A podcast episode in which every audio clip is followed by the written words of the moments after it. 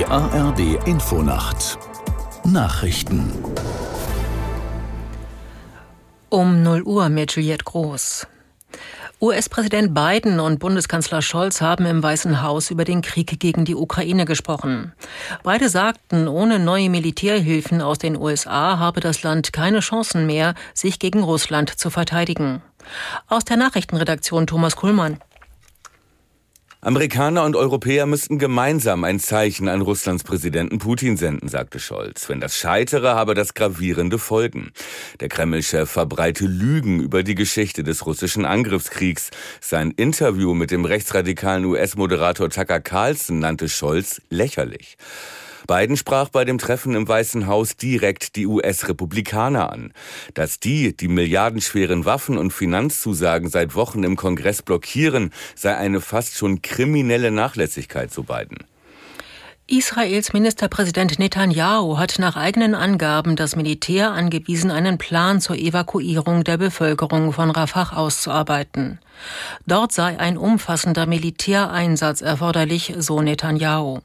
Ziel sei es, die verbliebenen Hamas-Einheiten zu zerschlagen. Rafah sei die letzte Hochburg der Terrororganisation. In der Stadt im Süden des Gazastreifens halten sich schätzungsweise mehr als 1,3 Millionen Flüchtlinge auf.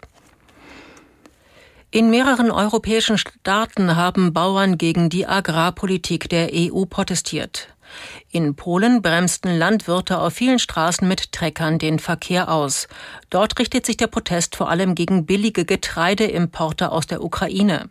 In Ungarn wurde deswegen auch ein Grenzübergang blockiert. In Rom trafen sich italienische Bauern vor dem Kolosseum. Sie fordern Steuersenkungen und eine Lockerung der EU-Öko-Vorgaben. In der Fußball-Bundesliga hat Borussia Dortmund den vierten Tabellenplatz gefestigt. Der BFB setzte sich zu Hause gegen Freiburg mit 3 zu 0 durch. Aus der Sportredaktion Marcel Stober.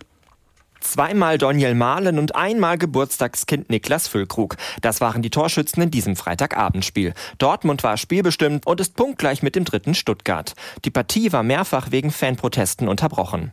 Auch bei dem Spiel in der zweiten Liga zwischen Hamburg und Hannover war lange nicht an Fußball zu denken. Erst ging es wegen Protesten gegen die deutsche Fußballliga nicht weiter. Dann zeigten Hannover-Fans ein geschmackloses Plakat im Fanblock. Die sportlich wilde Partie gewannen die Hannoveraner mit 4 zu 3. Der HSV beendete das Spiel in doppelter Unterzahl. Außerdem trennten sich Wiesbaden und Nürnberg 1 zu 1. Das waren die Nachrichten. Das Wetter in Deutschland.